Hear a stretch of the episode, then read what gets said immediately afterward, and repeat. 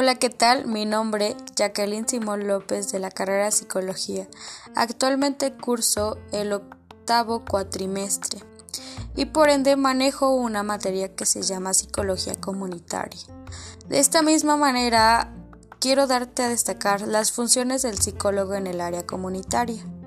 Bien, antes de empezar quiero, quiero darte una introductoria de que toda carencia lleva a una acción. De esta misma manera es que si queremos tomar algo debemos escuchar aunque sea lo más mínimo. Quiero que recuerdes que las pequeñas cosas hacen grandes cosas y que si tú desde un principio no te fijas en las pequeñas cosas jamás te darás cuenta del problema. Es por ahí que quiero marchar. Quiero darte a conocer que uno de los grandes retos, tanto de la humanidad como del psicólogo, es la base de que cómo categorizamos entre hombres y mujeres. De esta misma parte, hoy en día existen muchas categorizaciones de las cuales generan problemas y es algo que no debemos hacer. No estoy ni en contra ni a favor, pero no es la manera de cómo están pidiendo justicia.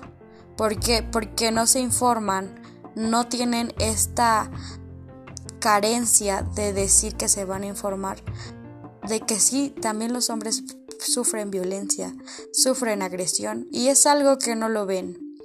De la misma manera, quiero darte esta parte de que muchas de las relaciones tóxicas y malas vienen de los amigos y una de las grandes desencadenaciones son las violaciones.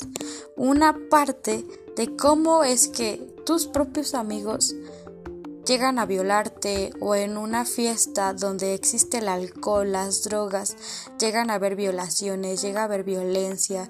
¿Por parte de qué? De justificar esta dependencia o decadencia que ya querían hacer de que ya lo tenían que hacer, de que ya lo querían hacer y tenían que tener algo que les diera el valor para hacerlo. Y ese algo que es, pues el alcohol, drogas, etcétera.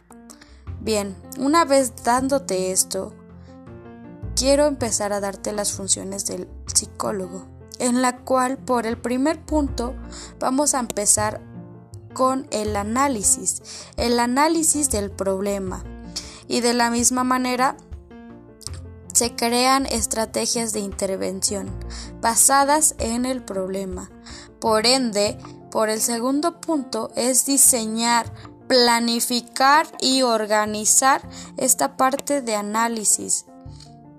Es por eso que siguen en sucesión. De la misma manera, el tercer punto quiero que le pongas mucha atención, pues habla de transformación social. ¿Qué es transformación social o cómo lo vamos a ver como transformación social? Es educar a la gente para que tenga un bienestar en un grupo.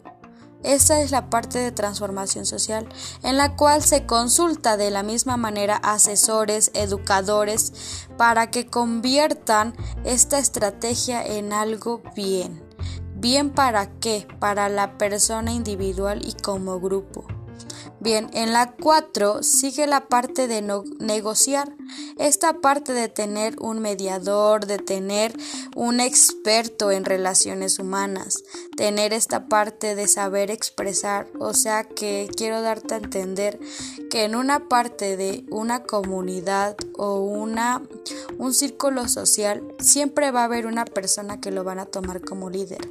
Por ende, quiero darte el quinto punto que es el mediador, el mediador social, que es esta parte a la que le hacen más caso, es el líder, que es el que nos va a facilitar a nosotros el obtener esos buenos resultados que queremos.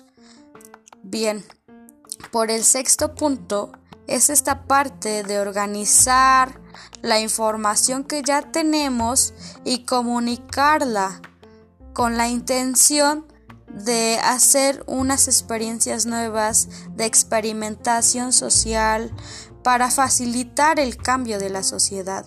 O sea que una vez teniendo los puntos anteriores, teniendo ya al, al que nos va a ayudar a la persona que pues tenemos que diseñar, o sea, diseñar el modelo, el de cómo tenemos que consultar diferentes fuentes, cómo es que la propia comunidad te va a ayudar. Es esta parte de que entras a una organización de todo lo anterior, ¿para qué? Para tener el cambio de la sociedad. Bien, como punto 7 es el desarrollo de recursos. Esta parte de desarrollo de recursos es de dónde tú te vas a sustentar, de dónde vas a ocupar, para que por ende ocupes lo que vas a desarrollar en diseñar de la planificación, en diseñar esta parte y por ende vas a desarrollarla.